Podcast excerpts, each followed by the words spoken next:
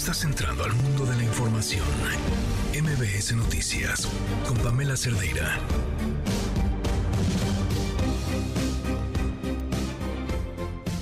No supero desde la mañana la idea de los libros de quinto de primaria que solicitan a los estudiantes para el próximo año escolar. Vayan preparándose, papás y mamás, en la compra de material, la preparación de una maqueta de un pene que eyacula. Jamás pensé abrir así este espacio. No solo es esa, también una del órgano reproductor eh, femenino que menstrua. Y curiosamente, pues no, no me parece una mala idea. O sea, no sé si el primero tendría que tener tanta acción, ¿no? O sea, no lo sé, francamente no lo sé. Y tampoco quiero sentarme a juzgarlo desde mi lugar, mi época y mis múltiples prejuicios. Porque finalmente estoy a favor de la educación. Y estoy a favor de la educación sexual también. Y sí creo que los niños y niñas de primaria tienen la edad perfecta para conocer cómo funciona su cuerpo y el del otro o la otra. Y que el morbo no se quita con la edad. El morbo nace de aquello que no nos cuentan a la edad que queremos saber. Porque entonces siempre es algo de lo que no se habló, de lo que se dice en secreto, lo que provoca risas, lo que guarda algo. Entonces, no sé, hace casi 10 años, en la escuela de mi hija, quinto de primaria, las maestras dijeron el primer día de clases que no sentían a los salones suficientemente maduros para tratar la parte de educación sexual que traía el libro de la SEP. Sí, los anteriores libros de la SEP. Y que no sabían todavía si lo iban a tratar o no, que iban a esperar a ver cómo se desarrollaba el grupo. Una mamá sugirió, asustada, que le arrancaran las hojas y yo pensaba, es en serio, al libro de la SEP porque yo siempre he creído que es mucho más peligroso aquello que no conoces que aquello que sabes. Y que la información adecuada, bien dada, sin morbo, está bien. Y que nuestro cuerpo tenemos que conocerlo así. Pero esto ha provocado un montón de reacciones. Las más importantes es ¿Qué piensan los y las maestras? ¿Qué piensan quienes están frente al grupo?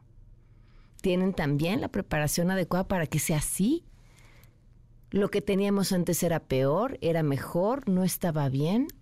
¿Qué sabemos sobre qué entienden chavos y chavas de quinto de primaria sobre su cuerpo y su sexualidad? Que hablarles sobre su sexualidad nada tiene que ver con incitarlos a nada, tiene que ver con eso, con, su cuerpo, con el conocimiento de lo que tenemos. ¿Cuántos de ustedes, a personas adultas que nos escuchan, no tienen claro cómo funcionan algunas partes de su cuerpo? ¿O dónde están? ¿O cómo se ven? ¿Cuántos se habrían beneficiado de una maqueta? Pero después de todo este revoltijo de ideas en la cabeza que provocó una nota que lo primero que hizo fue sacar una carcajada esta mañana. Esta, la de los nuevos libros de la SEP quinto de primaria, pensé, bueno. Y es que el problema, el problema no es la maqueta. El problema es que seguimos con estudiantes que no entienden lo que leen. Soy Pamela Cerdera. Comenzamos. Sí, va muy bien. Siempre nosotros ayudamos a Pemex porque no se trata de separar deudas. Pemex tiene que ver con el gobierno de la República. Los tecnócratas lo que querían era dejar a Pemex en la ruina. Y por eso Pemex tenía que pagar, si contrataba créditos, intereses elevadísimos, más tasas que las que pagaba la llamada deuda soberana de Hacienda, cuando es lo mismo. ¿Y sería un presupuestal o contratarían deuda? No sabemos, pero si se necesitara, que no se requiere, porque Pemex tiene finanzas públicas estables, sanas, tenemos que sacar adelante a Pemex. Sobre INE, bueno, pues vamos a, hoy tenemos un- una comunicación que nos va a dar el partido, cuando la tenga yo, pues esa será la línea que vamos a seguir. Eh, lo que marquen las autoridades, pues lo seguiremos. Respecto a las normas que nos den, ya el partido nos dirá, sujétense a esto, es perfecto.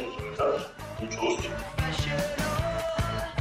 hemos logrado reducir la pobreza en el tiempo que llevamos en el gobierno. Los más pobres están recibiendo más. Podemos estarlo mencionando en discursos, lemas, pero han mejorado los ingresos de la mayoría a pesar de la pandemia. El promedio nacional de incremento 2022 es 11%, pero los más pobres son los que tienen más incrementos. La brecha de ingresos entre los más ricos y los más pobres disminuyó. Esto es la desigualdad. De 2016, los más ricos ganaban 21 veces más que los pobres. En 2022 se redujo a 15 veces. Los más pobres ganan 20.4% más que en 2016. Los ingresos de los más ricos decrecieron un 13.2% durante el mismo periodo. Es el único decir con variación negativa. Aunque de 2020 a 22 ya aumentaron sus ingresos en 7.8%.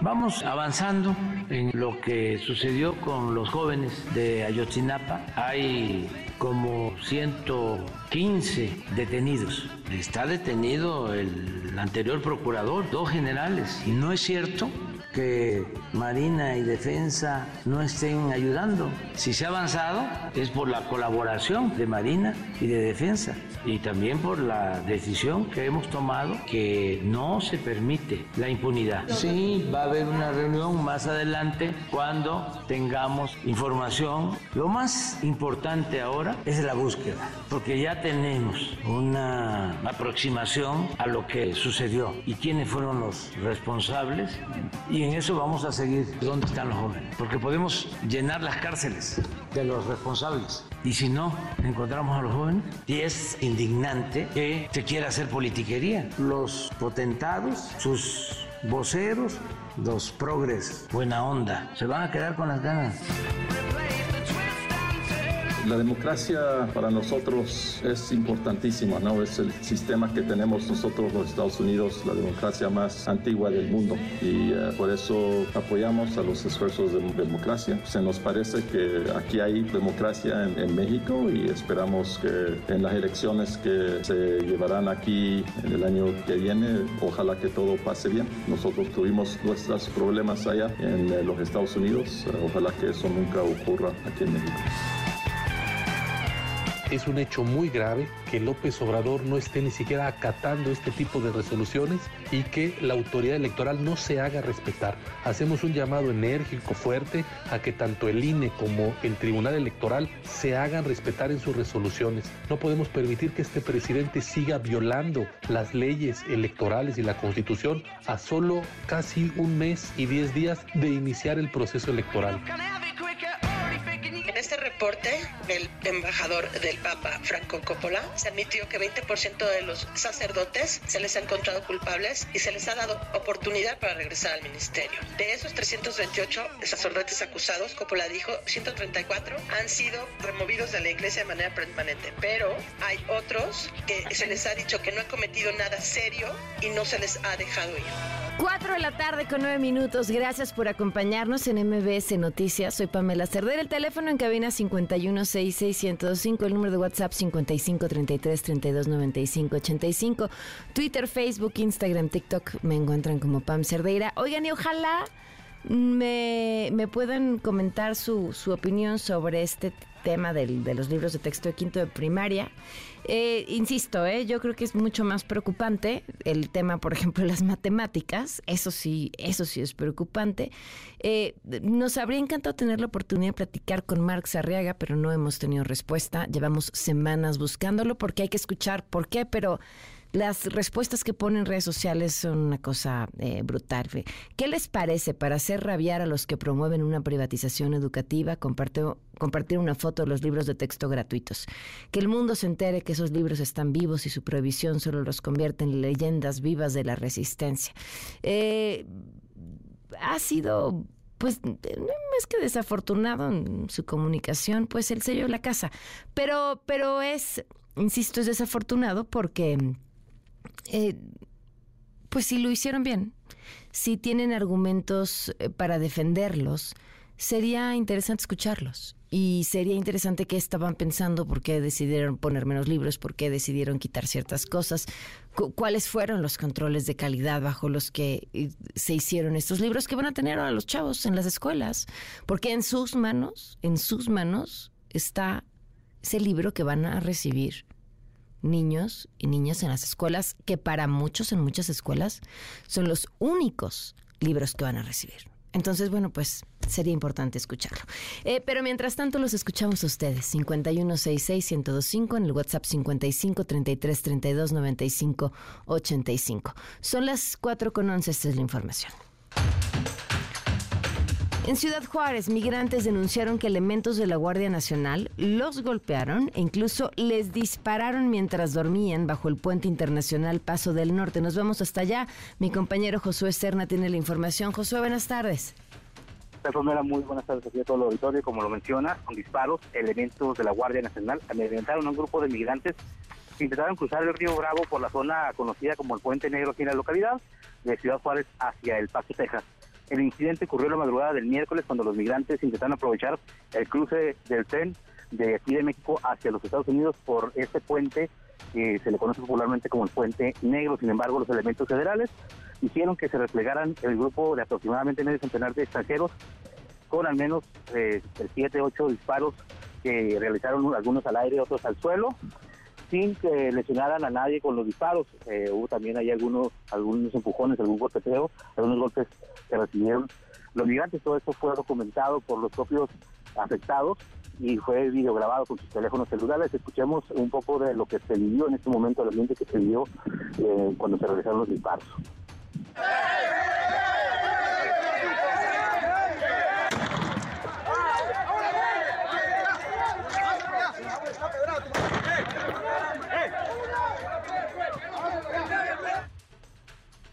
Estas acciones provocaron indignación y enojo por parte de las personas en situación de movilidad, en su mayoría centroamericanos y sudamericanos procedentes de Venezuela, quienes realizaron reclamo de inmediato a los guardias nacionales, ya que aseguraban que ellos no portaban armas y estaban, pues no estaba pareja la situación. Finalmente este grupo se desintegró por temor a que los siguientes disparos los hicieran ya contra ellos y esto es lo que nos, nos refiere uno de los migrantes que estuvo presente en ese momento. Estábamos acá descansando todos cuando llega la policía y llegan los de la seguridad del tren y empezaron a patearnos y a corrernos y ahí uno de los funcionarios soltó unos tiros y levantó la esquirla y mira cómo me dejaron las piedras. ¿Qué piensas de todo esto? Que son unos desgraciados, algunos. Bien, hasta el momento, Pamela, los mandos o algún titular de la Guardia Nacional aquí en la localidad no han dado un posicionamiento en relación a este desafortunado incidente. Muy bien, pues estamos al tanto, Josué, gracias. Muy buenas tardes, Y atentos a lo siguiente, la Comisión Nacional de Derechos Humanos levantó la mano para continuar los trabajos de investigación del caso Ayotzinapa, esto que emprendió hace ya algunos años el Grupo Interdisciplinario de Expertos Independientes. La información la tiene Alberto Zamora, te escuchamos. Alberto, buenas tardes. ¿Qué tal? Muy buenas tardes, Pamela. Así es, la Comisión Nacional de los Derechos Humanos está solicitando a la Comisión Presidencial para el caso Ayotzinapa que le entregue la información que aportó el Grupo Interdisciplinario de Expertos Independientes a fin de continuar con los trabajos de investigación que realiza dicho organismo sobre la desaparición de los normalistas. La CNDH recordó que el 18 de octubre de 2021 abrió un nuevo expediente para investigar presuntas violaciones a los derechos humanos a partir de nuevos hechos y elementos que se obtuvieron sobre lo que ocurrió en Iguala el 26 de septiembre de 2014. Destacó que según las declaraciones de los integrantes del grupo de expertos en su último informe, se desprende que en el trabajo que realiza la comisión para el caso Ayotzinapa hay actuaciones pendientes de continuar y que son trascendentes para esta investigación. La CNDH por ello pues está solicitando las constancias de esas actuaciones para el esclarecimiento de la verdad sobre el caso Ayotzinapa. Recordar que durante la presentación de su último informe, los integrantes del GIEI concluyeron que existen elementos, datos en las Secretarías de la Defensa Nacional, de Marina y del CISEN, del desaparecido CISEN, y que pues no han sido aportados para el crecimiento de este caso, sobre todo a pesar de la promesa que hizo el presidente Andrés Manuel López Obrador de que se entregaría toda la información. Pamela, mi reporte. Gracias, Alberto. Buenas tardes.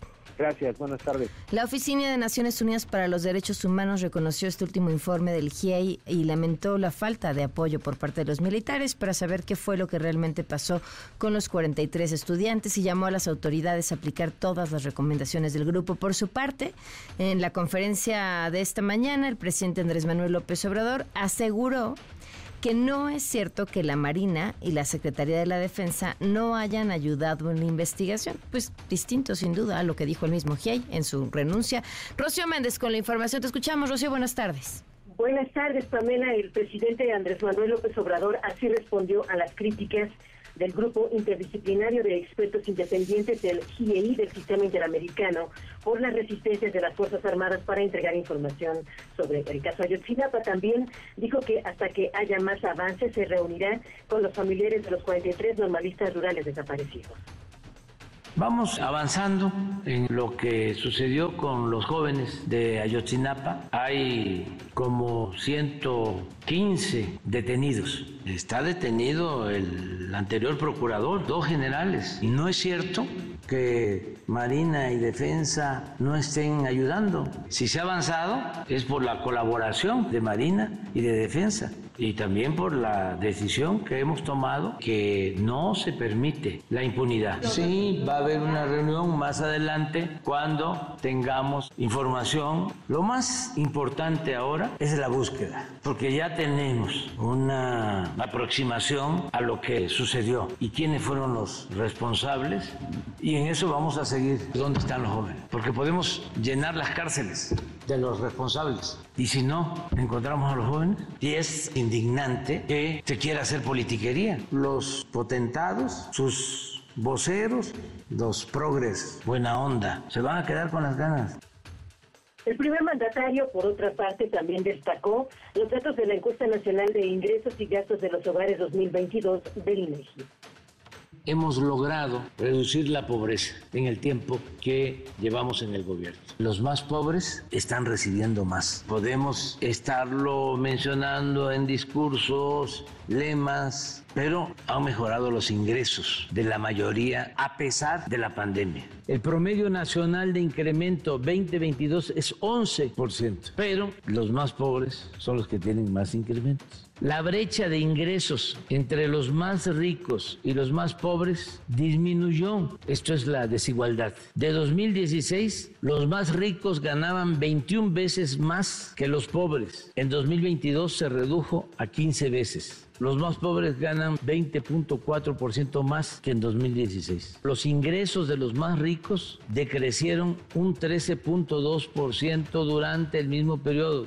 Es el único decir con variación negativa. Aunque de 2020 a 22 ya aumentaron sus ingresos en 7.8%.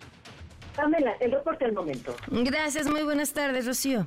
Buenas tardes. Como se los adelantaba ayer, el INE aprobó los lineamientos para regular y fiscalizar los procesos internos de los partidos. Más adelante, por cierto, vamos a platicar de esto. René Cruz, te escuchamos. Buenas tardes. Hola Pamela, muy buenas tardes. En acatamiento a la sentencia del Tribunal Electoral del Poder Judicial de la Federación, el Instituto Nacional Electoral aprobó ya la noche de ayer los lineamientos para regular y fiscalizar los procesos de selección de los candidatos presidenciales de Morena en Frente Amplio por México y del resto de los partidos políticos. Durante la sesión, la consejera Claudia Zavala Pérez, presidenta de la Comisión de Quejas y Denuncias, destacó Pamela que estos lineamientos buscan normar actividades que no están contempladas en la Constitución y las leyes y que pretenden defraudar el marco legal. Escuchemos. A mí me preocupa mucho lo que está sucediendo y me preocupa porque lo que estas acciones de proselitismo encubierto están generando es una afrenta al Estado de Derecho, desde quienes se supone que están mayormente obligados a dar ejemplo de la importancia del cumplimiento de la ley. Para mí resulta muy difícil entender cómo es que desde la clase política se estén ahora promoviendo actos que constituyen intentos de defraudar la ley o del consenso social que se construyó desde 2007 para atajar la inequidad o las posibles inequidades en los procesos electorales. Por su parte, el consejero Jaime Rivera Velázquez enfatizó que los actores políticos aprovecharon los vacíos legales para realizar actos que burlan la ley, mismos que las autoridades electorales pues no, no han podido evitar. Escuchemos. Los hechos han rebasado las normas legales y, debemos reconocerlo, han rebasado también a las autoridades electorales. Las autoridades electorales, las administrativas, las jurisdiccionales, no hemos podido evitar ese caudal de acciones en los límites o más allá de ellos de la ley. Entre los puntos relevantes, Pamela, de estos lineamientos se encuentran que las y los legisladores federales pueden acudir a los eventos en días y horas hábiles, siempre y cuando no se distraigan de su participación en las actividades concernientes a su encargo, pues con lo que se abre la puerta para que Xochitl Gálvez y Santiago Krill continúen en sus encargos dentro del Senado y de la Cámara de Diputados.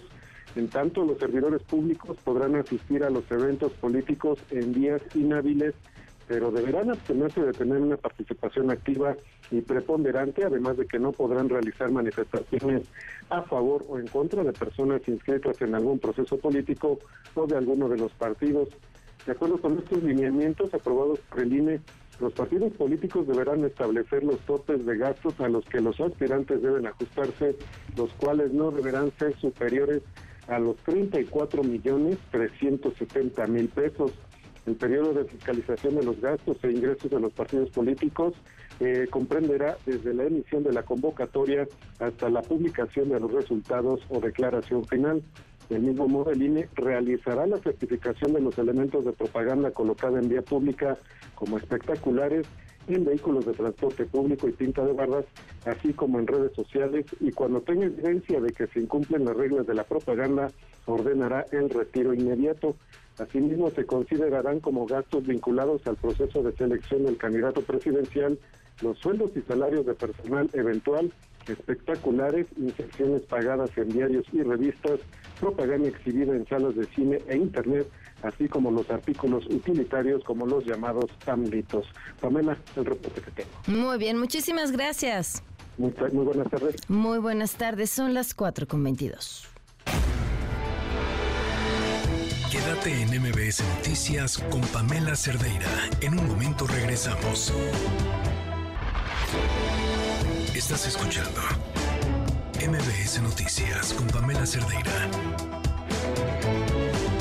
Son las 4 de la tarde con 26 minutos. A ver, así ha estado el, contexto de este derrame en Cantarell. El 6 de julio se reporta un derrame de hidrocarburos. Aproximadamente 12 días después, organizaciones dicen, pareciera que la fuga sigue porque se sigue viendo la mancha y demás. ¿Qué contestan las autoridades? Un montón de cosas. Pero antes de esto, y, y, y toda esta información resulta muy interesante. Fíjense, desde el 2021 hay un grupo de expertos de diferentes lugares, académicos, investigadores de COSUR, de CONACIT, de UNAM, eh, del Instituto Superior de CENTLA, de la Universidad Autónoma de Baja California, entre muchos otros, son 40 personas, que desde 2021 están observando a través de estas imágenes vía satélite y radares la presencia de hidrocarburos en la superficie marina. Hay distintas razones por las que puede haber. Desde estas chapopoteras, que las escuchábamos ayer en la explicación que intentó dar el titular de Pemex, que, que en efecto que salen o que saldrían de forma natural, y luego, pues estas que se dan por las fugas de hidrocarburos. Las chapopoteras son mucho menores en, en, cuanto a la extensión de la mancha que, que crean. Y entonces estos expertos empiezan a observar esto, son imágenes que continuamente revisan cada dos o tres días. Y dan este reporte, que el reporte es brutal, y dicen la mancha es de poco más de 400 kilómetros cuadrados. Y, y esto por supuesto, enciende un montón de alertas. Son más de 400 kilómetros cuadrados. El hidrocarburo va a terminar llegando a las costas de distintos lugares del país, a Veracruz, a Tamaulipas, se habla de Tabasco, se habla incluso de las costas de Estados Unidos o que podría llegar hasta allá. ¿Y qué, qué responde el Estado ante esto? La primera respuesta fue esa, son estimaciones de mala fe. Después el presidente salió y dijo, están exagerando. El reforma fue una fuga chiquitita, ya se disolvió. Pero ayer el director de Pemex sale y da una respuesta completamente distinta. Dice, esas imágenes vía satélite es un fenómeno natural conocido como chapopoteras, no un derrame gigantesco de crudo. Son esta frase es una joya, emanaciones naturales de hidrocarburos que generan iridiscencias. El problema es que en las imágenes de satélite que estos expertos que llevan desde el 2021 observando la superficie marina y además informando a las autoridades cuando encuentran algo que llama la atención, dicen no. La chapopotera, hagan de cuenta, voy a tratar de explicarlo, espero me entiendan. Imaginen una tortuga gigante, una tortuga marina gigante. Y luego una, como una cola de sirena pegada a esa tortuga marina, esas dimensiones más o menos. La imagen de la chapopotera sería como una patita de la tortuga. Todo lo demás, dicen estos expertos, tiene que ver con este inmenso derrame. Entonces, ayer el, director general de Pemex intenta desestimarlo con este argumento. Insisto, están las imágenes. ¿eh? Eh, este grupo, por cierto, de, de 40 personas, llevan desde el 2021 han presentado reportes, 36 reportes, y dicen, lo que estamos viendo, o sea, este derrame es el más grande que se ha visto en cinco años. Y después, claro, el hidrocarburo comenzó a llegar a las costas. Le agradezco muchísimo a Wilbert Cosmopoulos López, López, presidente de la Federación de Sociedad y Cooperativa de la Industria Pesquera y Acuícola del municipio de Cárdenas, Tabasco. Wilbert, gracias por tomarnos la llamada. ¿Cómo estás? Buenas tardes. Sí, buenas tardes. ¿Qué tal? Muy agradecido por, ¿Qué han, la, la, ¿Qué han podido ver ustedes? Pues una, gran tristeza. Eh, nos ha llegado, nos ha impactado la mancha de hidrocarburo en toda la costa tabasqueña y hasta ahorita las autoridades no, no han hecho nada, no han tenido contacto con el sector pesquero, eh, no, no le interesa al estado de Tabasco esos daños ecológicos tan grandes, mucho menos el sector pesquero.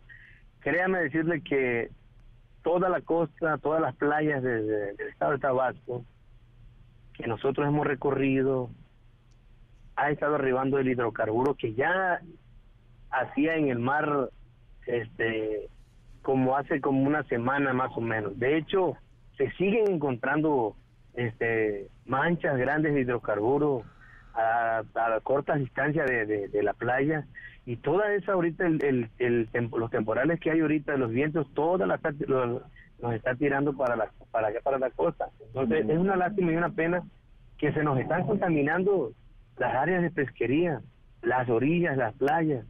El, el hidrocarburo ya entró al sistema lagunar que tenemos ahí nosotros que es este es la, la, la, la cuna de todas las especies que tenemos nosotros ahí y ya entró. Falta poquito falta días para que empiecen a morir las especies y empiece a haber un verdadero caos. Así es. ¿A qué, ¿A qué especies afecta principalmente? ¿Cómo es este daño Eh, ecológico eh, que ustedes pueden ver? Sí, nosotros nos dedicamos a la captura de, de, de escamas marinas, de todas las especies eh, de escamas marinas que se puedan dar en el mar. Y la, la otra parte de, la gente se dedica a la captura de lo que son los este, ostiones, almejas, caracol. Son especies vulnerables que no se mueven como, como el pez, pero como están dentro de las lagunas, quedan encerradas. Entonces, Sánchez Magallanes se ha, se ha catalogado como, como el puerto que más producción ostrícola siempre ha tenido, que ha estado enviando toda la producción a mayor parte de la República Mexicana. Entonces, eso, eso es algo importante y créanme que va a ser contaminado desde que empezó este, la, la, el derrame de hidrocarburo en toda la costa. Nosotros empezamos a, ir monitoreándolo de paso a paso todos los días y sí, efectivamente, empezó desde, desde el 4 de junio, que empezaron las primeras arribaciones, hasta que explotó no hace mucho la, la, la plataforma de Balán, entonces este, empezó a llegar más cantidades, en grandes dimensiones, grandes dimensiones. Empezó, nosotros empezamos mon- monitoreando una la mancha de hidrocarburos que medía 162 hectáreas y ahí fue creciendo, fue creciendo hasta hasta ahora que dicen los científicos de la UNAM que, que ya mide 477 kilómetros la mancha de hidrocarburos. Es una brutalidad de contaminación en el mar. No sé por qué minimizan tanto este impacto petrolero que está dañando la- al Golfo de México y a todas las partes de, de lagunas que tiene este, cada cada cada municipio, cada cada bocana, pues, la desembocadura. Entonces sí es algo grave, muy grave. Ahora, eh, un par de preguntas, Wilbert, antes de terminar. Eh, la primera es, ¿cuánto tiempo lleva usted dedicándose a la pesca y si recuerda algo de esta magnitud?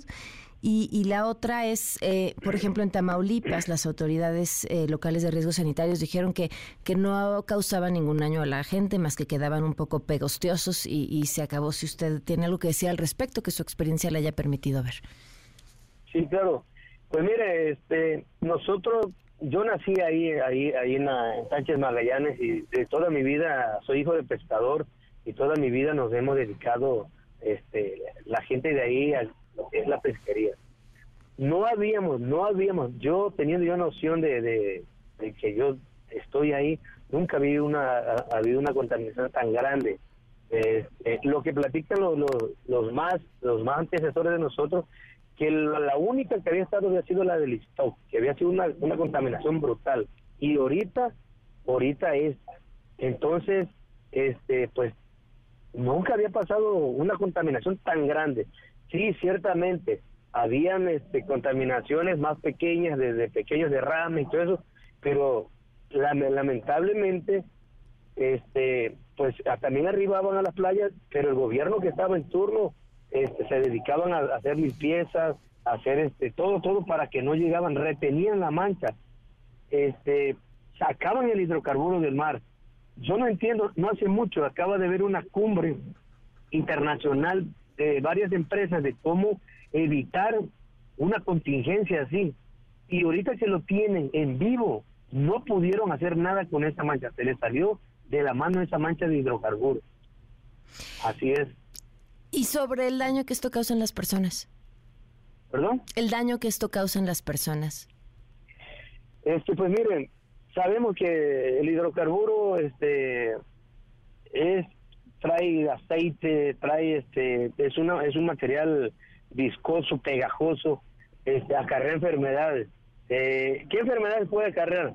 Si te impregnas mucho de, de hidrocarburos, entonces, por ejemplo, los bañistas, que ahorita nosotros estuvimos diciéndole a los bañistas que no se metieran porque habían niños y gente que se manchaban de hidrocarburos a las orillas de la playa, pues sí le podría dar una reacción alérgica eh, o, o no sé yo, que, que no- yo no tengo mucha experiencia de salud, pero pero como es, cuando uno se embarra de gasolina o diésel, uno se enferma, el cuerpo absorbe toda esa toda esa ese contaminante y, pu- y puede haber puede haber este catástrofe de- en cuestión de salud. En la alimentación nosotros dejamos de pescar y de producir el alimento porque la producción pues lógico se está contaminando con eso. No vamos a ofrecer nosotros un producto que le pueda hacer daño a la ingesta de la ciudadanía de, este, de, las pesquerías, ni de los tíos, que los, los y las almejas son filtradoras. O sea, no podemos dar nosotros este, ese alimento porque, pues lógico, va a haber un, desorden en salud y, vamos a contaminar a mucha gente. Es peligroso ah, este, eso. Entonces nosotros estamos paralizados en el sector y ningún tipo de gobierno de los tres niveles ha tenido contacto con nosotros para ver cómo podemos solucionar esa problemática y cómo resolver la cuestión económica que Sánchez Magallanes y las comunidades de la, la costa del Tabasco este, estamos sufriendo ahorita por, por, por, paralizar el sector pesquero. Claro, pues Wilbert, te agradezco enormemente que nos hayas tomado la llamada y sigamos hablando para ver cómo se va desarrollando esta situación. Muchas gracias. Ok, gracias, muy amable. Gracias. Son las 4 con 38 minutos y ya escuchábamos hace unos momentos el INE definió pues cuáles van a ser las reglas del juego para aquellos que están participando al interior de sus partidos o coaliciones para convertirse en un título que en el fondo es pues ser los candidatos de sus coaliciones a la presidencia, pero como no son tiempos electorales le pusieron otro título. Y mucha gente dice, bueno, ¿y el INE qué?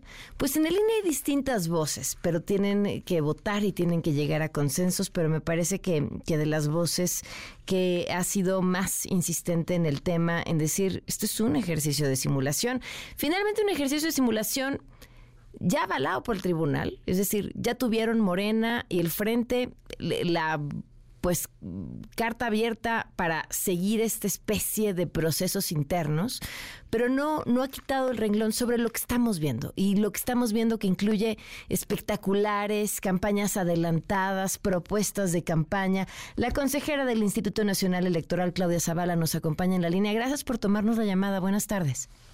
Pamela, muy buenas tardes. La agradecida soy yo. Le saludo con mucho gusto a usted y a toda la audiencia. Eh, es interesante parte de lo que acuerdan el día de ayer, o quizá de lo más relevante tiene que ver con el tema de la fiscalización, estos precandidatos que no son propiamente unos precandidatos porque llevan otros nombres. Eh, ¿cómo, ¿Cómo garantizarle a la ciudadanía que esa mm, fiscalización va a suceder cuando llevamos semanas escuchándolos diciendo yo no puse los espectaculares, no sé quién los puso.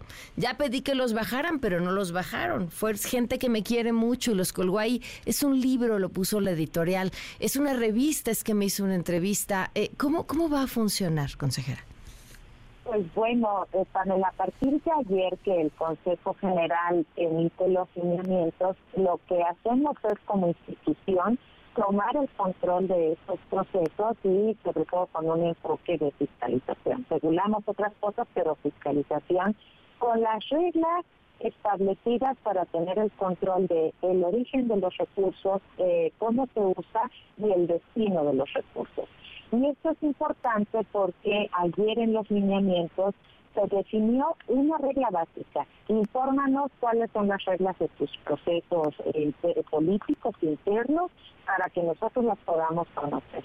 La segunda es, eh, ya les habíamos dado una instrucción, Pamela, de que llevaran el control de gastos en términos de fiscalización. Eso lo hicimos a través de la eh, comisión de quejas en un primer momento.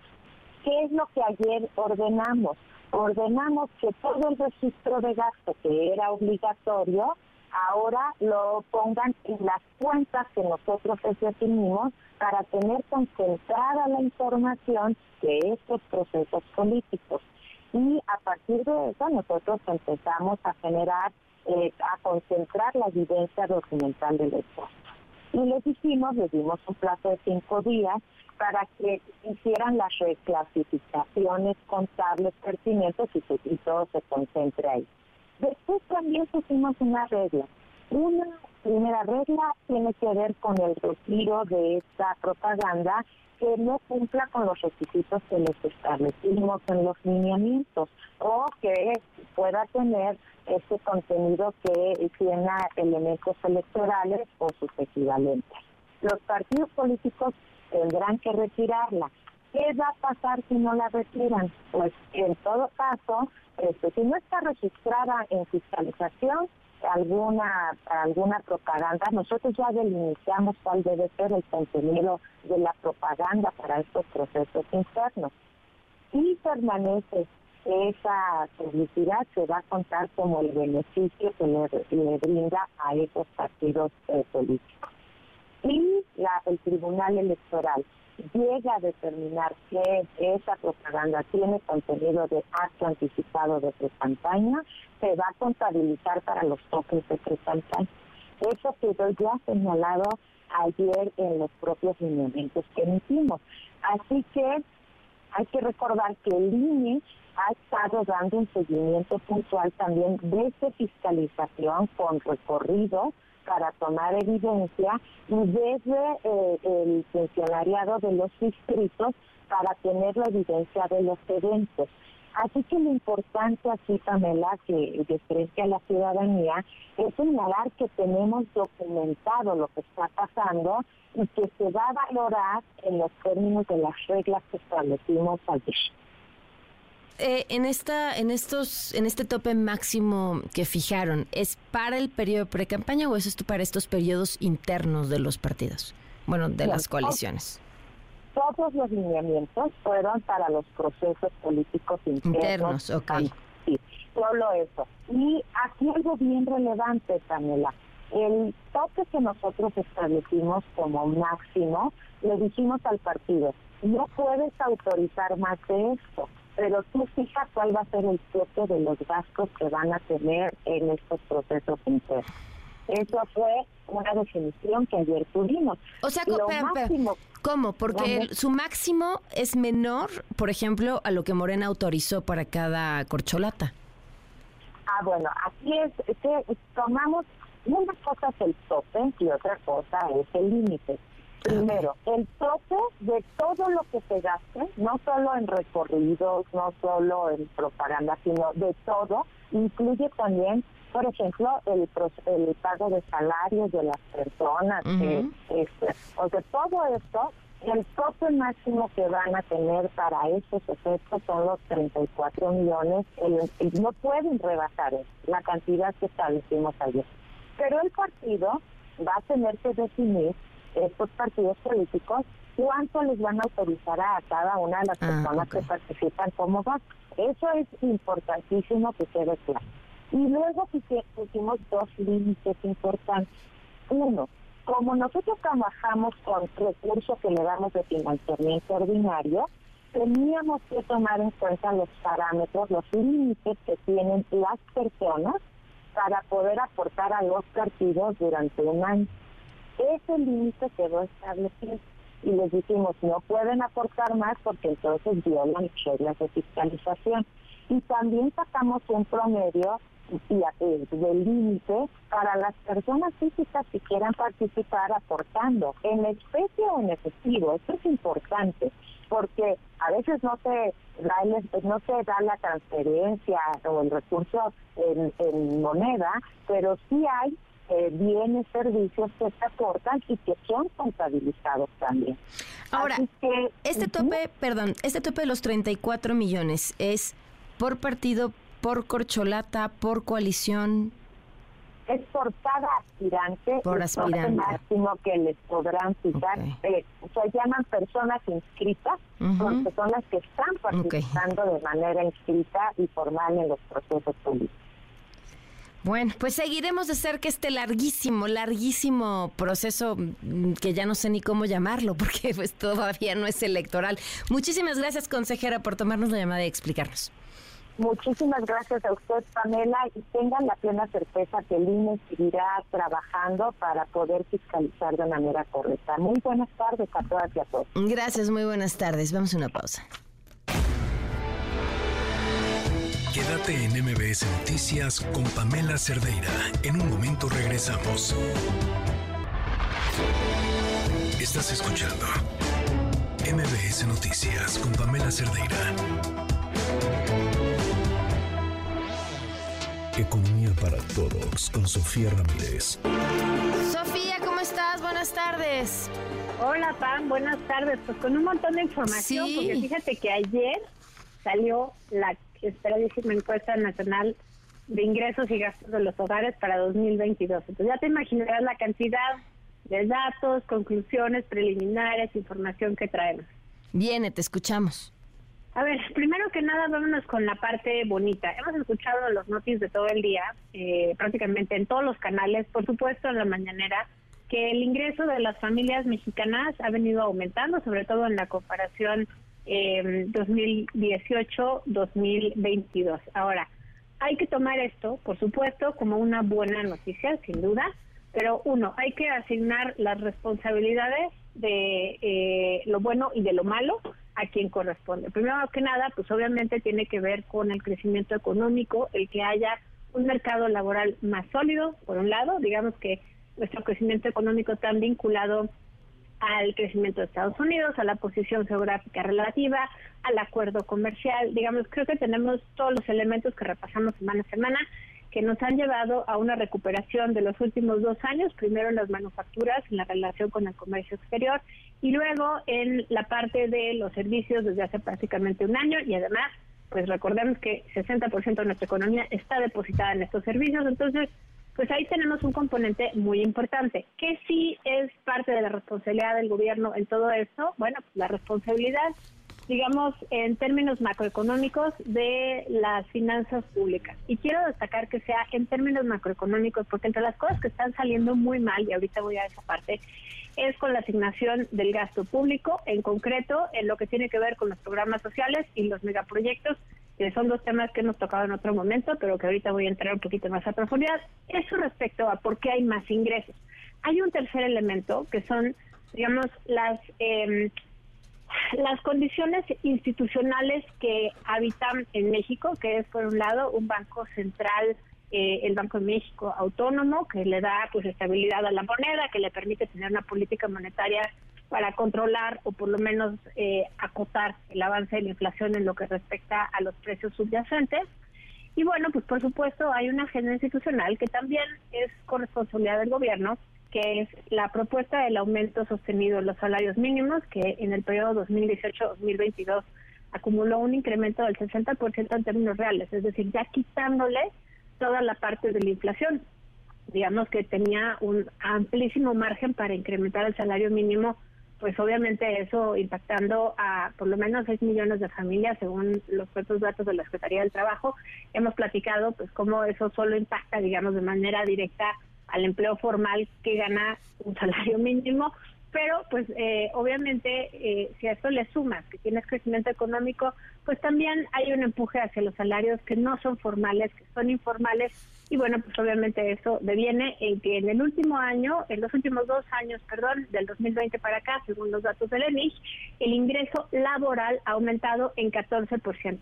Ahora, ¿por qué quiero subrayar laboral? Porque si tú te fijas únicamente en el ingreso, digamos, general, pareciera que de 2018 a la fecha, bueno, en 2022, que son los datos del ENIC, hubo un aumento del 4.6%. Entonces, realmente la parte que más aumentó fue el, el, ingreso corriente de los hogares derivados del empleo. Y eso, pues bueno, otra vez nos da muchísimo gusto por las familias mexicanas, pero como vieron, la parte que es responsabilidad del gobierno es acotada y la parte que es responsabilidad, digamos, de las instituciones es otra parte. Y la tercera, y creo que es la más importante, pues es la recuperación económica y esto pues obviamente nos lleva a la conclusión que a los economistas nos encanta, mm. que sin crecimiento económico no vamos a llegar ni a la esquina y es una de las condiciones necesarias, no la única, pero sí una de las condiciones necesarias para financiar el bienestar PAN. Eso respecto a los ingresos. Ok. Ahora, rápidamente, porque ya se me está acabando. No, no, no, está bien. quiero abordar el tema de quién gana y quién pierde. Hay no sé si tú también tengas esta misma percepción, pero hay esta eh, discusión pública donde se dice es que las clases medias están desapareciendo en México. Y fíjate que los datos de la ENOE, eh, de la ENIC, perdón, de la Encuesta Nacional de Ingreso Gasto de los Hogares, nos dicen exactamente lo contrario. Realmente lo que estamos viendo es que el grupo de personas que más aumentó su ingreso a lo largo de estos cuatro años, del 2018 al 2022, fue el 10% más pobre, tuvo un incremento de casi el 20% en su ingreso corriente, eh, y los deciles que, que aumentaron en el medio, tal vez fueron en incrementos un poco menores, pero realmente, digamos, el, el grupo del 50% del medio, del decil 3 al 8, pues vio incrementos en su ingreso corriente de entre 6 y, 15%. Entonces, estamos hablando que son eh, incrementos muy importantes donde realmente lo que tú podrías ver es un fortalecimiento de las eh, de los ingresos de la parte central de los grupos poblacionales. Si tú te vas a una definición pues más bien del estilo de vida de una clase media donde quieres que tenga un empleo formal, que haya hijos en el no trabajando, dos adultos en el hogar, un consumo de electrónicos como computadoras y, otro tipo de eh, dispositivos y que además tengan acceso al crédito formal a través de una tarjeta de crédito y a través de un crédito hipotecario, bueno, ahí realmente estás hablando de entre el 30 y el 40% más rico de la población. Entonces no estarías hablando propiamente de la parte media de la distribución.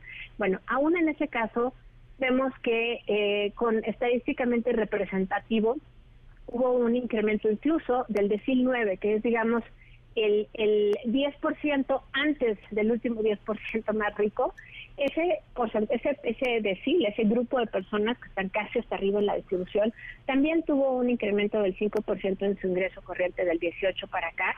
Y pues obviamente el único grupo que registra una disminución de su ingreso es el decil número 10 antes de echarnos a, llorar o antes de preocuparnos si es porque hay una redistribución tipo Robin Hood de los ricos a los pobres. Pues es la lectura que, dio el presidente esta mañana. Decía que se había que, ya lo habían recuperado, pero que, que se había reducido la, la brecha entre los más pobres y los más ricos. Esto es cierto, es cierto que se ha recuperado la brecha y ahorita te digo exactamente el porcentaje, pero mira, en 2018 el 10% más rico ganaba 19 veces lo que ganaba el 10% más pobre. Imagínate, es la relación de 1 a 19. En 2020, en 2022, el 10% más rico ganaba 15 veces más. Sigue siendo un montón, pero digamos que esa brecha se ha acotado. El tema es que la ENIG no es una encuesta que se haya diseñado, según eh, funcionarios del propio INEGI, para medir la riqueza de los más ricos, sino para medir la riqueza del grueso de la población. Mm. Y obviamente sabemos todos quienes transitamos en las ciudades de México que los eh, grupos poblacionales más acaudalados, pues obviamente tienen eh, alguna trabajadora del hogar, muchas veces no están en casa. Cuando llegan los encuestadores no necesariamente tienen acceso pues a esa persona que habita ahí y por lo tanto se sabe que hay una sub eh, hay un subreporte importante de sus ingresos. Insisto, esto no es una aseveración mía, es una aseveración incluso de los funcionarios del INEGI y parte del tema es que esto se traduce en la tabla que todos vimos, digamos, en el comunicado de, la, de los resultados del INEGI, en que el número de la contracción en el ingreso que tuvo el 10% más rico no tiene un asterisco. Y al no tener un asterisco significa que esa diferencia no es estadísticamente significativa, lo cual lo único que nos está diciendo es es probable que esa disminución pues ni siquiera exista, ¿no? Es, puede ser un error de medición. Entonces, pues con eso me quedo el día de hoy porque se me acaba el tiempo, pero quisiera regresar el martes con tema de brechas y con tema de estilo de vida y gastos porque creo que eso amerita un bloque por sí mismo. Bueno, pues ya estás. Gracias, Sofía. Un abrazo. Un abrazo. Buenas tardes. Son las cinco.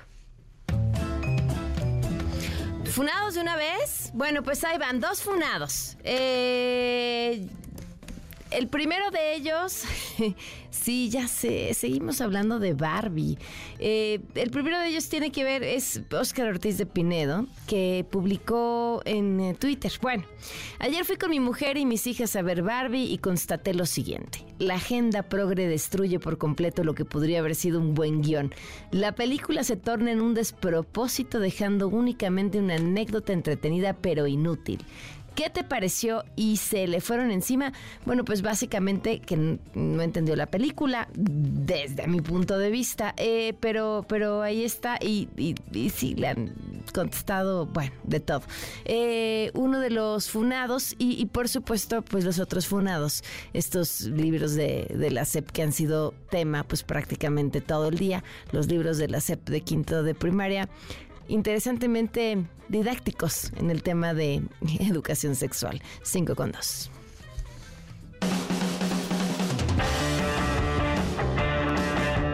Pamela en MBS tiene para ti dos pases dobles para Les Clowns presentado por el único y original Circo Atay de Hermanos para el viernes 28 de junio en el Teatro San Rafael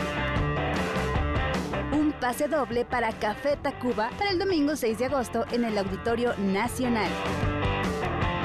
Un pase doble para Amar, Querer y Rockear, un espectáculo con exponentes del rock como La Lupita, La Cuca y más quienes rinden tributo al gran intérprete José José, acompañados por Marisol Sosa y una banda sorpresa.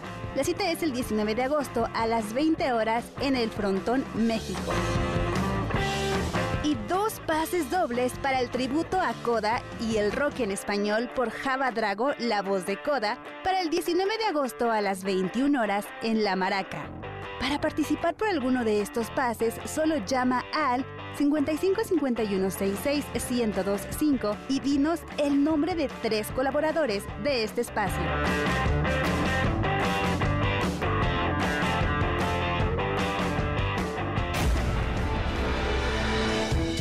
Quédate en MBS Noticias con Pamela Cerdeira. En un momento regresamos. Estás escuchando MBS Noticias con Pamela Cerdeira.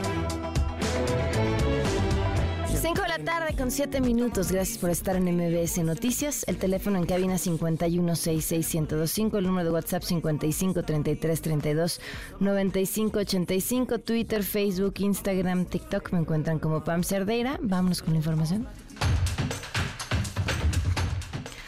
En el Estado de México, un juez dictó prisión preventiva contra Jesús N., este señor vinculado con la agresión a la maestra en el kinder de Cuautitlán Izcalli por el delito de tentativa de homicidio por amenazar y disparar en contra de una mujer que era su vecina y a quien hace 12 años habría golpeado. Este jueves se llevó a cabo la audiencia en la que Jesús fue imputado por estos hechos ocurridos el pasado 30 de junio. En tanto, Alberto Hernández Hernández, el abuelo del hijo de esta pareja que hoy está enfrentando a la ley, señaló que el retraso en la entrega del menor tiene que ver con temas burocráticos. Y escuchen a lo siguiente, una organización reveló un listado de obispos a quienes señalan por encubrir a otros líderes de la Iglesia Católica acusados por abusos sexuales. Te escuchamos, Nora Bucio, buenas tardes. Pamela, te saludo con gusto y de la misma forma al auditorio. La organización Bishop Accountability publicó en su sitio web una primera lista de los obispos vivos que encubren a sacerdotes o religiosos acusados de abusos y violaciones sexuales, la cual se encuentra encabezada por el cardenal y arzobispo emérito de la Arquidiócesis Primada de México, Norberto Rivera Carrera, quien aseguran utilizó sus influencias con el gobierno para proteger al obispo José Luis Flete Santana, a Marcial Maciel y Nicolás Aguilar Rivera. Escuchemos a Ana Ann Barret de esta organización. Por supuesto, esta persona fue el encubridor de personas como el padre Maciel, el obispo auxiliar José Luis Flores Flete Santana, el padre Nicolás Aguilar Rivera y el padre Carlos López Valdés. De acuerdo a Amber Red Doyle, representante de esta organización, el anterior nuncio apostólico del Vaticano en México, Franco Coppola, reportó de manera oficial al Papa Francisco que en México existen al menos 12 obispos investigados por encubrimiento de sacerdotes. En este reporte además se reconoció que de 328 sacerdotes y religiosos acusados por estos delitos sexuales, al 20%, aun cuando se les encontró culpables por la ley, se les permitió regresar al ministerio sacerdotal. Escuchemos nuevamente a Anne Barret. En este reporte del embajador del Papa, Franco Coppola, se admitió que 20% de los sacerdotes se les ha encontrado culpables y se les ha dado oportunidad para regresar al ministerio. De esos 328 sacerdotes acusados, Coppola dijo, 134 han sido removidos de la iglesia de manera permanente, pero hay otros que se les ha dicho que no han cometido nada serio y no se les ha dejado ir. Todos los casos presentados y documentados por la organización son considerados como graves, pero hay algunos casos icónicos como el de José Luis Chávez Botello, arzobispo emérito de Antequera, Oaxaca, calificado como cómplice del pederasta Gerardo Silvestre Hernández, sacerdote por supuesto y actualmente encarcelado, acusado de abusar sexualmente Pamela de más de 100 niños indígenas en siete parroquias a quienes emborrachaba, ponía películas pornográficas y los violaba. Un grupo de sacerdotes de la región lo denunció ante el arzobispo Chávez Botello y este además de defenderlo tomó represalias contra los sacerdotes denunciantes. La lista también incluye a Jesús Carlos Cabrero Romero, arzobispo emérito de San Luis Potosí, Enrique Díaz Díaz, obispo de Irapuato, a quien entre otros casos se le atribuye la defensa del padre Pedro Gutiérrez Fabián, acusado de violaciones y torturas a niños abandonados que vivían en sus albergues. Al obispo de Piedras Negras, Alonso Gerardo Garza Trevino, Jonás Guerrero Corona, obispo de Culiacán, y también se menciona a algunos otros sacerdotes, entre ellos una lista bastante importante, y también se menciona a una religiosa que bueno, pues encubrió a un sacerdote que abusó sexualmente de al menos cinco postulantes a monjas. Finalmente, el activista y el sacerdote Alberto Atié señaló que el caso del cardenal Rivera Carrera es emblemático en los casos de encubrimiento de pederastas por el uso de sus nexos con el poder para protegerlos y porque es una muestra de que la Iglesia y especialmente el Vaticano no van a hacer nada para detener los abusos y castigar a los responsables. Cabe señalar que la organización junto con Express Viva anunciaron que dentro de tres meses se actualizará la lista de los encubridores de pederastas dentro de la Iglesia en México. Pamela, la información. Híjole, qué datos. Gracias. Buenas tardes, Nora. Seguimos pendientes. Muy buenas tardes. La familia de María Fernanda Sánchez, esta joven mexicana desaparecida en Alemania, reconoció que a pesar del apoyo de las autoridades, el proceso para dar con ella va lento, pues no hay todavía una conclusión sobre qué le pasó. Son cinco días que no saben nada de su ubicación. Y vamos a los estados. La organización Frente Nacional contra la Violencia Vicaria denunció la desaparición en Cuautla de Dulce Gabriela Flores, quien lamentablemente fue encontrada sin vida. Su historia la tiene Leticia Villaseñor, correspondiente responsable de MBS Noticias. Leti, buenas tardes. Buenas tardes, Pamela. Buenas tardes a todo el auditorio. Voy a hacer referencia, Dulce Gabriela Flores González, madre de dos menores retenidos ilegalmente por el padre biológico, fue hallada sin vida en un hotel de ciudad de, de Netzahualcoyot, allá en el Estado de México, ayer. La mujer fue reportada como desaparecida desde el pasado domingo en el municipio de Cuautla, esto al oriente de Morelos, cuando salió de su domicilio a la tarde del sábado sin llevar consigo ni su teléfono celular identificaciones. La tarde del pasado miércoles, la víctima fue identificada por sus tatuajes por la propia familia de la víctima listana a la espera del resultado de la necropsia para conocer la causa de muerte, pero de manera preliminar, Pamela, te puedo decir que el cuerpo presentaba golpes. Dulce Gabriela, quien desde 2015 tenía la custodia legal de sus hijos, libró una batalla contra la violencia vicaria por más de un año. En enero del año pasado llegó a un acuerdo con José Israel, quien es el padre de sus hijos, Santiago Israel de 12 y Fernando Josué de 8, para que ambos cursaran un ciclo escolar en Celaya, en Guanajuato, donde vivía desde hace varios años con su pareja eh, Geraldine Hernández. Sin embargo, cuando llegó la fecha de su entrega, se rehusaron a entregar a los menores de vuelta con su madre. Por varios meses, Dulce Gabriela intentó por la vía legal el regreso de sus hijos. Sin embargo, los jueces Gabriel César Miranda Flores y Laura Galván, quienes laboran en el juzgado de Zacatepec, esto aquí en Morelos, otorgaron la guardia y custodia de los menores al padre biológico debido a un proceso por violencia que abrieron en su contra sin siquiera notificarla. En mayo pasado, Fernando Josué fue muerto a golpes presuntamente por su padre y su madrastra, quienes están vinculados a proceso por el homicidio en Celaya. La custodia de su hijo adolescente, es decir, el mayor, fue otorgada a la familia paterna a pesar de ser el testigo principal en el caso del homicidio de su hermano y quien señaló tanto a su padre como a su madrastra de ser los presuntos responsables. Y además, Pamela, la semana pasada el padre de la víctima se suicidó. Lo que te puedo decir hasta el momento, Pamela, es que ya el cuerpo de Dulce Gabriela ha llegado al municipio de Cuautla y está en espera a sus familiares para realizar el velorio en su propio domicilio. Pamela, la información desde el Estado de Morelos. Gracias, Leti. Buenas tardes. En Michoacán, la Guardia Civil detuvo a cinco personas presuntamente vinculadas con el ataque armado el pasado 14 de julio en Plaza Las Américas, ubicada en Morelia. La detención se habría dado en el municipio de Mójica. Desde ya se está investigando si estos sujetos forman parte de algún grupo del crimen organizado. Y el Tribunal Internacional de Derechos, Humanos, de Derechos de la Naturaleza emitió una condena contra México por el ecocidio y etnocidio con la obra del tren Maya. Boris Moyano, corresponsal de MBS Noticias en Guayaquil, tiene la información. Te escuchamos, Boris. Eh, saludos, Pamela, desde acá de Ecuador. Así es, el Tribunal Internacional de los Derechos de la Naturaleza concluyó que el Estado mexicano cometió el crimen de ecocidio y etnocidio al considerar que el tren Maya ha violado los derechos de la naturaleza y los derechos bioculturales del pueblo maya. Además, declaró que se vulneraron los derechos de la madre tierra como los derechos a la vida y a continuar sus ciclos y procesos vitales sin alteraciones humanas al agua, a la salud y a estar libre de contaminación y desechos tóxicos. El tribunal hizo la entrega pública del veredicto del caso por medio de una conferencia en línea ayer miércoles en Quito, Ecuador. Estos derechos están reconocidos en la Declaración Universal de los Derechos de la Madre Tierra, detalla la sentencia leída por la titular del tribunal, la argentina Maristela Espampa, a quien escuchamos.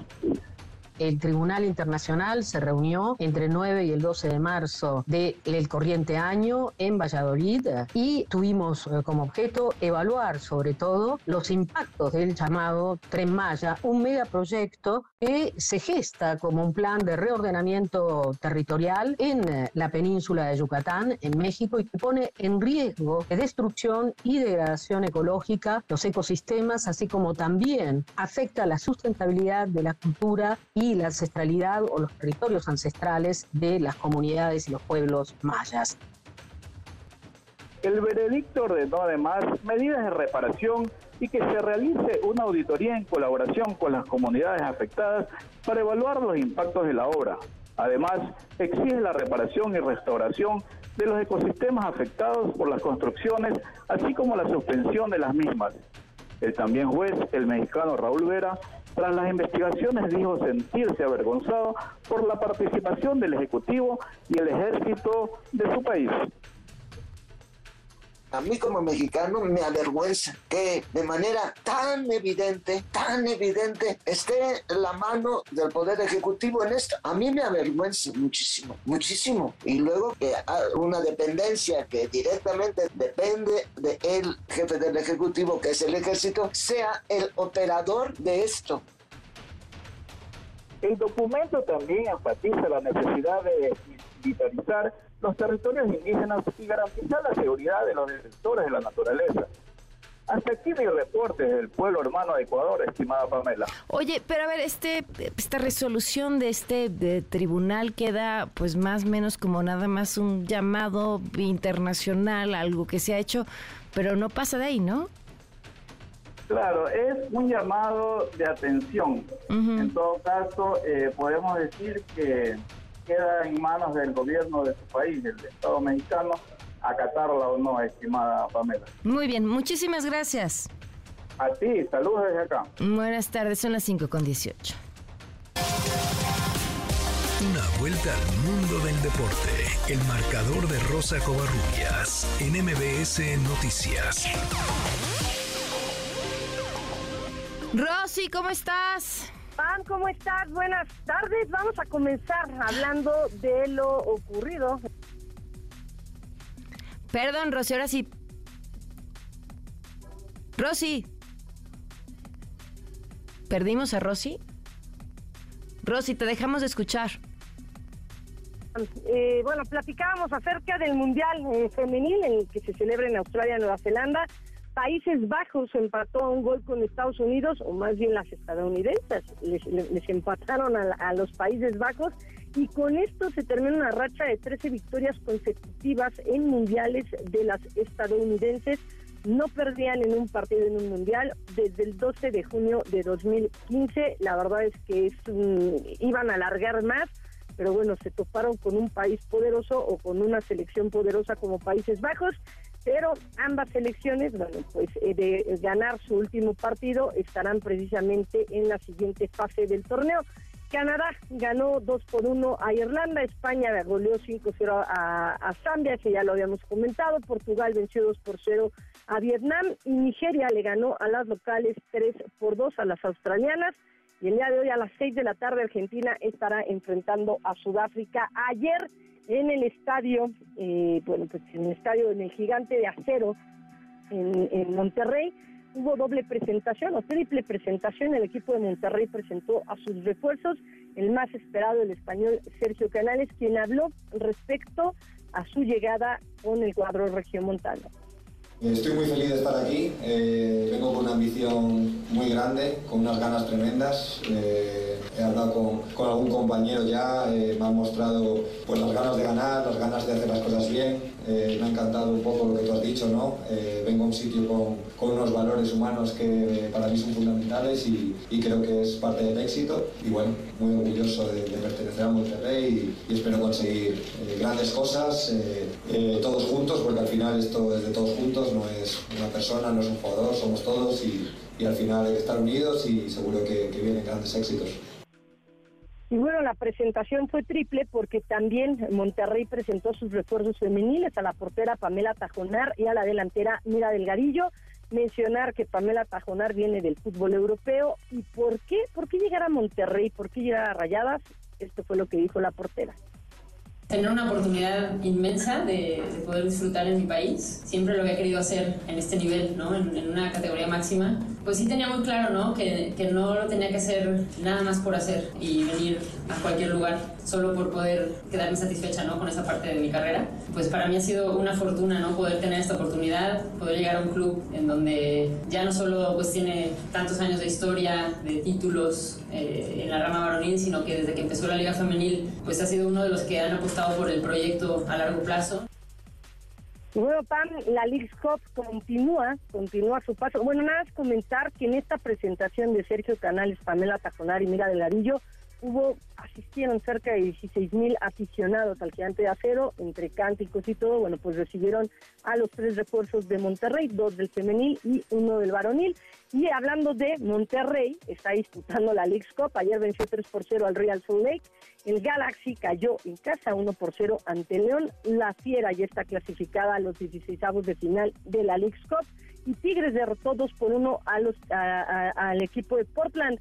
El día de hoy Guadalajara estará enfrentando a Cincinnati, Minnesota contra Chicago, Nashville contra Toluca y el América hará su debut ante el San Luis City. Y esto fue lo que dijo André Jardine al respecto a la presentación del equipo en la League Cup.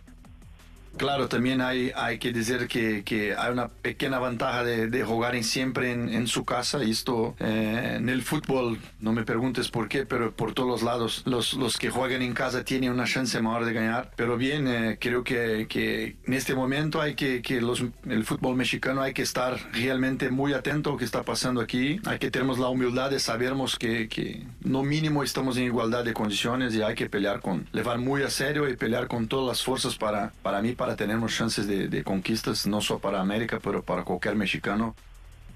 Y bueno, Pam, eh, cambiado de tema, es nada más comentar que la esgrimista ucraniana Olga Karlan, cuádruple medallista olímpica y campeona del mundo, también fue descalificada el día de hoy en los mundiales de esgrima de Milán por no saludar a la rusa Ana Smirnova. ¿Mm? A eso al término del combate en el que derrotó en la competición individual de sable femenino. Hay que recordar que pues el tema político muchas veces, y lo hemos visto mucho en el tenis, ahora lo vamos a ver en otros deportes y va a ser más constante de cara a los Juegos Olímpicos que serán el próximo año.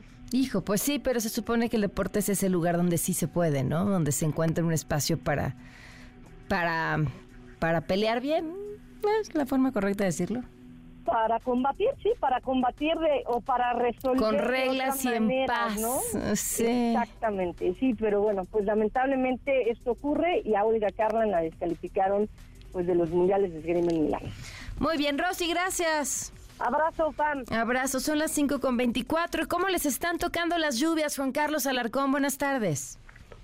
Hola Pam, ¿qué tal? ¿Cómo estás? Gracias. Eh, muy buenas tardes. Las lluvias que azotaron esta tarde en la Ciudad de México dejaron encharcamientos, principalmente en Periférico Sur, donde los vehículos hicieron una larga fila para no quedar varados eh, en el agua mientras que los bomberos desasolvaban el alcantarillado. La Secretaría de Gestión Integral de Riesgos y Protección Civil informó que se activó la alerta naranja por lluvias y rachas fuertes de viento en la alcaldía Álvaro Obregón. También activó la alerta amarilla por persistencia de lluvias y vientos fuertes para 10 alcaldías de la capital. Se prevé que la precipitación impacte con mayor rigor en las alcaldías Azcapotzalco, Benito Juárez, Coajimalpa y Cuauhtémoc, pero también en las alcaldías Gustavo Amadero, Iztapalapa, Magdalena Contreras, Milpa Alta, Tlalpan y Venustiano Carranza. El C5 informó que se registra lluvia generalizada en la Ciudad de México y reportó encharcamientos en la calle 10 y Centenario en la colonia Herón Proal en Álvaro Obregón, en la avenida Revolución y Doctor Galvez en la colonia San Ángel y en Doctor José María Vértiz y la calle de Víctor Hugo en Portales Norte. Esto pertenece a Benito Juárez. Debido a la persistencia de la lluvia, las unidades de emergencia comenzaron a trabajar en los reportes y atendieron el enorme encharcamiento en Periférico Sur y Celaya en la colonia Progreso, así como en Periférico Sur, pero en dirección al norte a la altura de Avenida de la Luz, en la colonia Jardines del Pedregal, ambas de Álvaro Obregón. Las unidades que participan en el operativo Lluvias 2023 permanecen en alerta permanente para intervenir de manera oportuna ante cualquier incidente que ponga en riesgo a la ciudadanía. Pamela, el reporte que tengo. Gracias, muy buenas tardes. Buenas tardes. Manejen con precaución, son las 5.26. Quédate en MBS Noticias con Pamela Cerdeira. En un momento regresamos. Estás escuchando MBS Noticias con Pamela Cerdeira.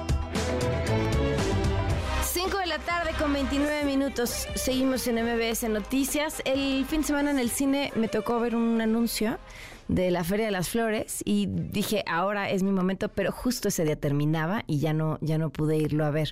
Y me moría de ganas, además fue un éxito. Nos acompaña en la línea Lía Limón, alcaldesa de Álvaro Obregón, eh, en donde se llevó a cabo esta Feria de las Flores. ¿Cómo estás? Muy buenas tardes. Hola Pamela, un gusto saludarte y un saludo a toda tu audiencia. ¿Cómo les fue? La verdad es que nos fue muy bien, salió muy bien la Feria de las Flores, fue un éxito. Digo, primero nos fue muy bien, tuvimos muchísima asistencia, tuvimos ah, cerca, ahora sí que en, todas las, en los 10 días que estuvimos, en todas, poquito más de una, de, sí, de una semana, eh, arrancamos el 15 y terminó el 23 y tuvimos una asistencia aproximadamente de 60 mil personas, eh, lo, lo, cual pues fue una muy buena noticia. Ayudó mucho que llevábamos más y buenos elencos, muy buenos elencos y pues llevábamos más que el año pasado. El año pasado llevamos eh, 33, este año 44 y el año pasado seis grandes conciertos y este año nueve. Y tuvimos, que eso es lo más relevante de toda la feria, pues tuvimos ahora sí que una importante este, participación económica, una eh, importante eh, recaudación de casi cuatro millones de pesos entre los restaurantes de la zona que participaron, los puestos de comida, eh, de comida ahora sí que típica, y las flores, los floricultores, que es el principal motivo de la Feria de las Flores, pues tuvimos aproximadamente una derrama económica de 4 millones de pesos, lo cual es una gran noticia porque la verdad es que de eso se trata la Feria de las Flores, de que ayuda a la reactivación económica, de que los floricultores y los productores de productos derivados de plantas y frutas tengan una buena recaudación y una este y, y les vaya bien y estaban muy muy contentos. Ahora sí tuvimos de toda la ciudad, porque el año pasado privilegiamos a los de San Bartolo y Santa Rosa después de la pandemia, pero este año sí invitamos a Xochimilco este, y también Tlalpan, eh, eh, Coajimalpa. O sea, todas las alcaldías en realidad. Así es, y bueno, en las que tienen eh, floricultores. Y nos fue la verdad muy bien. Este, estaban súper contentos, estaban muy contentos, agradecidos de poder tener un evento de este tipo este y de un evento pues con tanta participación y la verdad es que fue todo un éxito. Ahora sí que nos pusimos la vara alta para el año que entra, pero estamos muy muy contentos y convencidos de que valió la pena. Claro, ¿y qué sigue entonces para la alcaldía algún evento próximo? Mira, bueno, sí, el del grito, el, el del grito del 15 de septiembre, este estamos pues en este tema de este, de la definición de elencos y tal, pero el, Día del Grito que también pues, queremos invitar a todas y a todos, ya saben que en Álvaro Obregón sí se divierten y se divierten de manera segura porque la otra gran noticia es que tuvimos saldo blanco, es decir, eh, no tuvimos mayor contratiempo y esa la verdad es que pues también también hay que decirlo, la gente pudo estar ahí en familia, con amigos y de manera segura. Claro, pues muchas gracias por habernos acompañado, mucho éxito, ahora sí no me la pierdo el próximo año conste, ¿eh? porque la verdad está bien padre. Y no sé qué bonitas plantas y qué bonitas flores hay, también hay que decirlo, ¿eh? O sea, además de, ambiente, grupos, buena comida, pues las flores y las plantas son una maravilla. Claro, pues sí, que era el objetivo, sí, caray. Ahora sí no me la pierdo. Muchas gracias. Conste, te espero, Pamela. Pero sí, no, sí, de verdad, de verdad. tu audiencia también. Muchas gracias. Cuídate, bye. Buenas tardes, 5 con 33 minutos. Esta, esta historia es una historia, pues, de terror de, terror dolorosa, con un montón de interrogantes. Cuando se pensaba en eh, Gloria Cházaro, se pensaba en una mujer que había pues llegado a donde ninguna otra. De entrada fue la primera comandante mujer en dirigir un barco de la Marina Mexicana. y tenía muchos planes y tenía pues un inmenso futuro por delante hasta que murió en condiciones que han dejado muchas preguntas. Para las autoridades, la versión es un suicidio, pero no es lo que creen quienes la conocían de cerca, su familia, sus amistades, quienes además estuvieron con ella esa noche. Le agradezco mucho a Eduardo Cházaro, hermano de Gloria, que nos acompaña en la línea. Eduardo, de entrada lo siento mucho y gracias por tomarnos la llamada. Muchísimas gracias este, a ustedes por la oportunidad.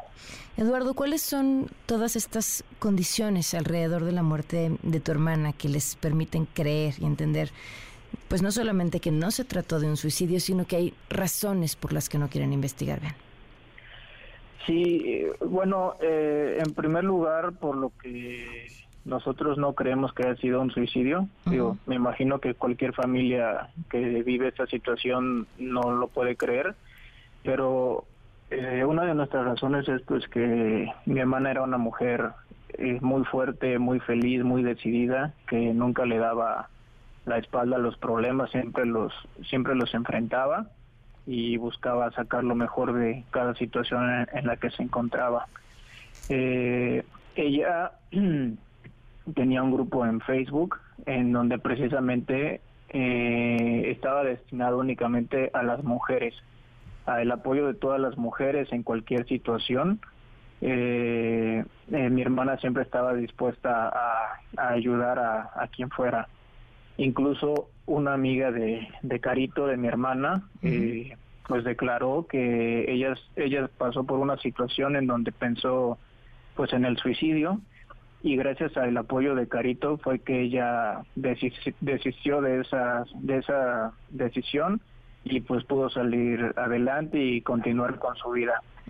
Y como este caso, pues hay, hay varios casos de mujeres que, que fueron apoyadas de cierta manera por, por mi hermana. Eh, ella siempre estuvo a favor de, de, la mujer y pues en contra de cualquier tipo de discriminación o abuso que, que pudieran sufrir en cualquier este, eh, institución, trabajo, familia, donde fuera. ¿Cuál es la situación con quién era su pareja?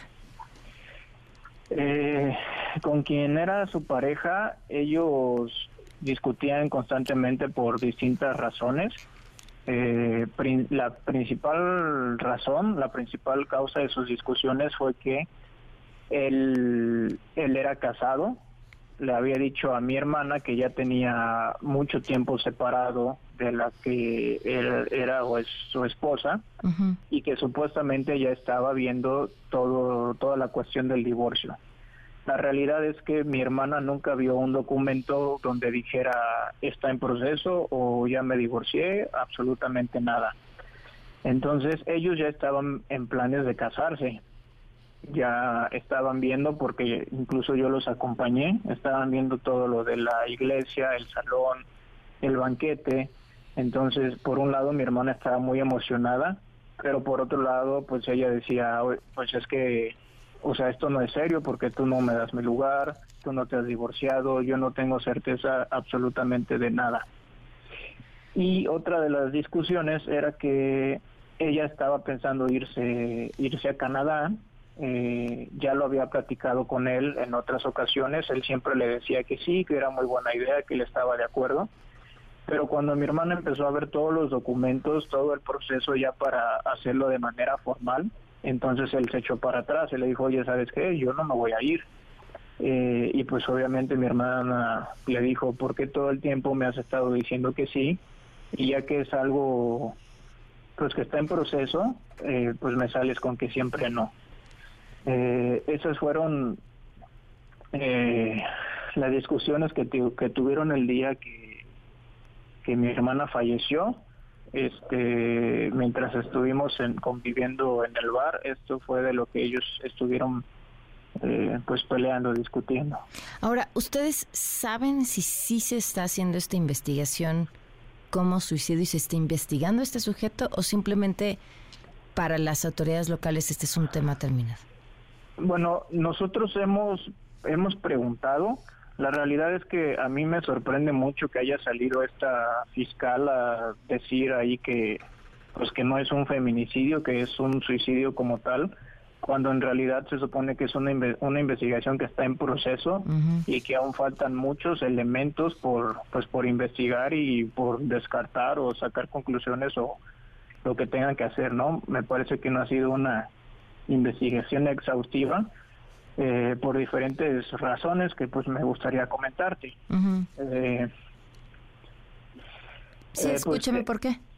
Te escucho. Sí, en primer lugar desde que desde que falleció mi hermana, a los tres días yo me presenté en la fiscalía con un documento donde les pedía pues que me dieran acceso a todo a la investigación como tal, no a todos los elementos que integraran la investigación. Eh, a lo que la, la fiscal que me atendió me dijo, bueno, para empezar no me atendió ese día, me hicieron dar vueltas hasta que por fin me atendió y me dijo, ¿qué es lo que quieres? Y digo, pues lo que estoy pidiendo es el, acceso, ¿no? Saber eh, sobre la investigación, cómo van a ir los avances, la necropsia, el examen toxicológico. Y ella me dijo, ah, no, dice, eso es muy tardado, eso puede llevarse de cuatro a seis meses. Cuando pues obviamente yo sé que para que me pudieran entregar el cuerpo de mi hermana, pues ellos ya debieron haber realizado pues ciertos procesos, ¿no? Porque no me lo van a entregar así simplemente porque sí. Entonces ya desde ahí pues eh, pues había algo que llamaba la atención, ¿no? El hecho de que esta persona me dijera que eso iba a tardar de cuatro a seis meses. Eh, la noche que, que mi hermana falleció, obviamente nosotros dimos aviso a las autoridades, llegó la policía, este, empezaron a tomar cierta evidencia y demás. Eh, pero según lo que me comenta la abogada, en ese momento ellos debieron tomar muestra de las uñas de mi hermana, de los dientes y de ciertos fluidos, cosas que no hicieron, además de que debían cubrir sus manos con bolsas de papel, cosa que tampoco hicieron. Eh, únicamente tomaron fotos de, pues, como en ese momento estaba mi hermana, que no, no fue la forma en la que ella falleció, eh, entraron a su habitación igual, este, a ver si había dejado alguna nota o algo. En la habitación tampoco tomaron evidencia como huellas, fluidos, nada por el estilo. Subieron a la habitación en donde se había quedado Capetillo, porque esa noche mi hermana se quedó en la planta baja y Capetillo fue a la planta alta directamente y en esa habitación encontraron el anillo de compromiso tirado en el piso.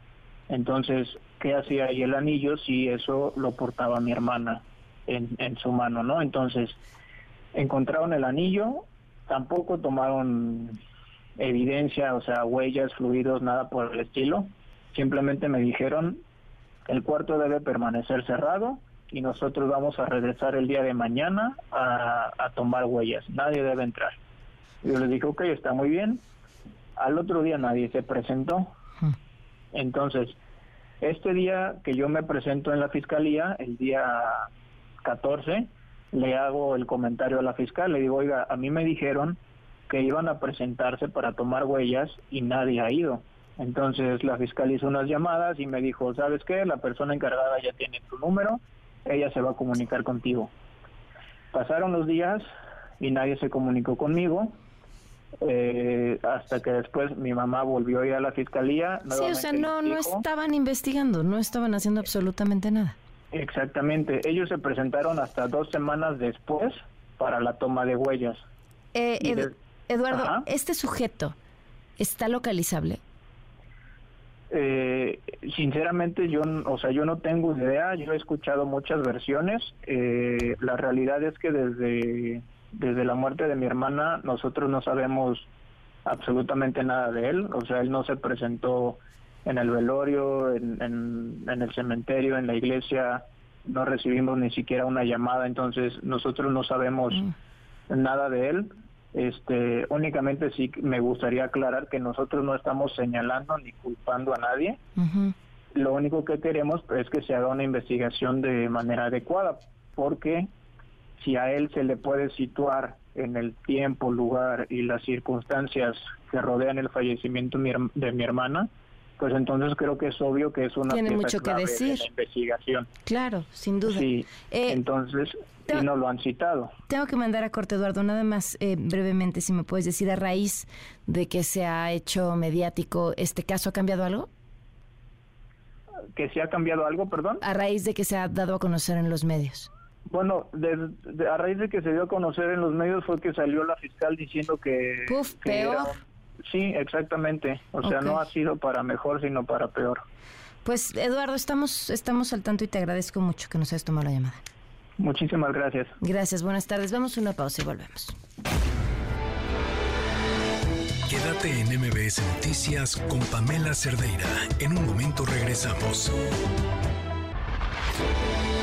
Estás escuchando MBS Noticias con Pamela Cerdeira.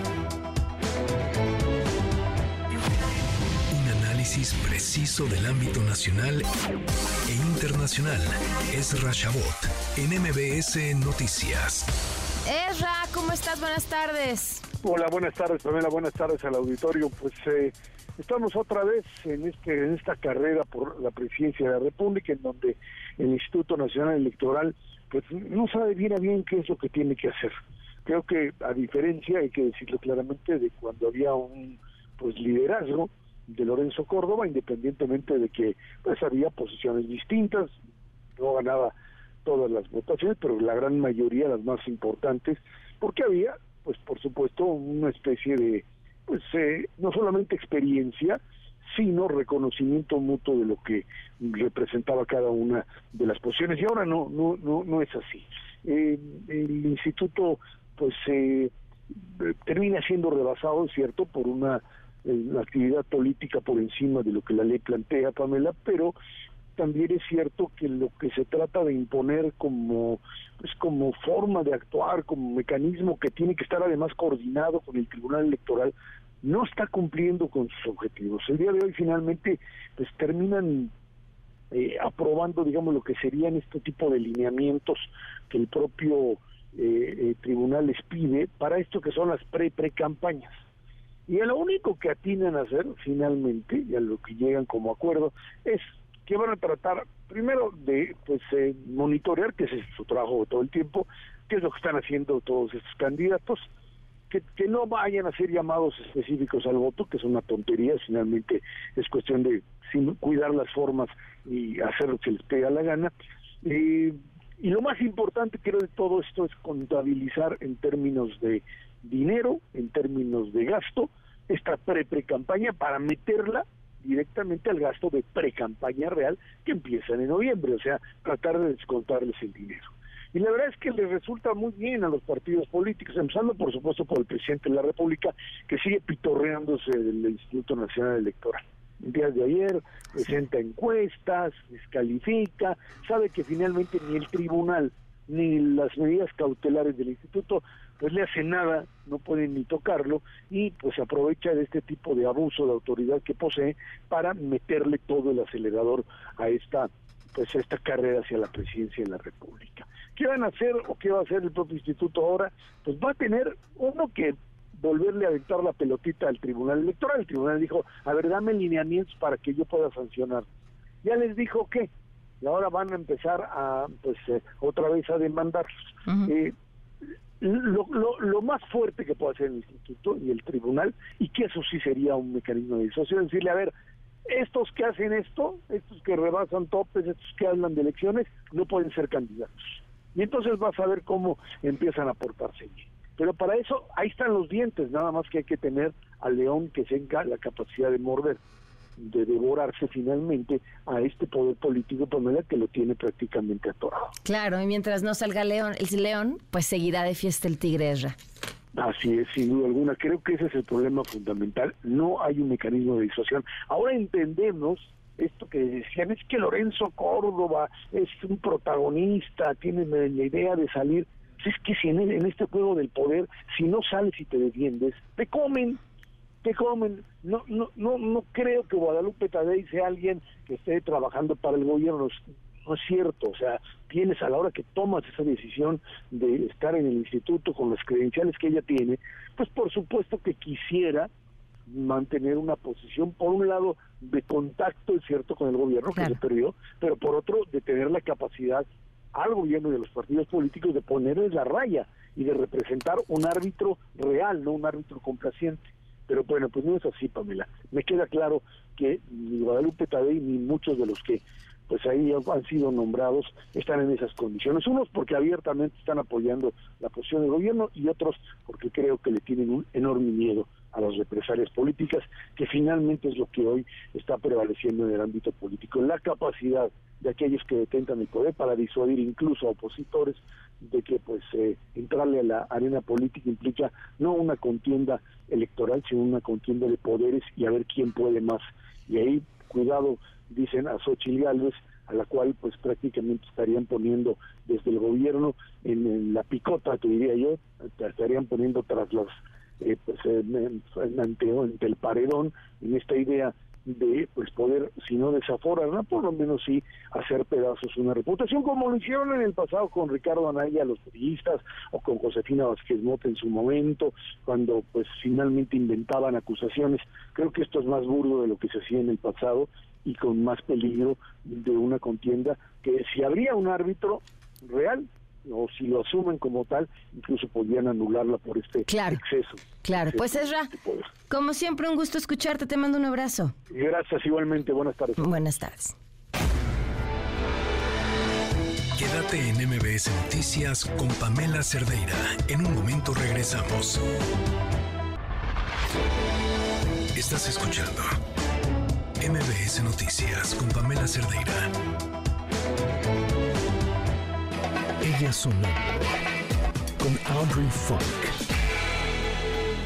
Es la propuesta que nos hace Audrey Funk para el día de hoy. Se llama Rebeldía de Mikey Graff. Ah, no, pues ahí está la recomendación de Audrey Funk para el día de hoy. Mikey Graff. Ahí está en la línea. Mi Audrey, ¿cómo estás? Buenas tardes. Audrey, ¿nos escuchas?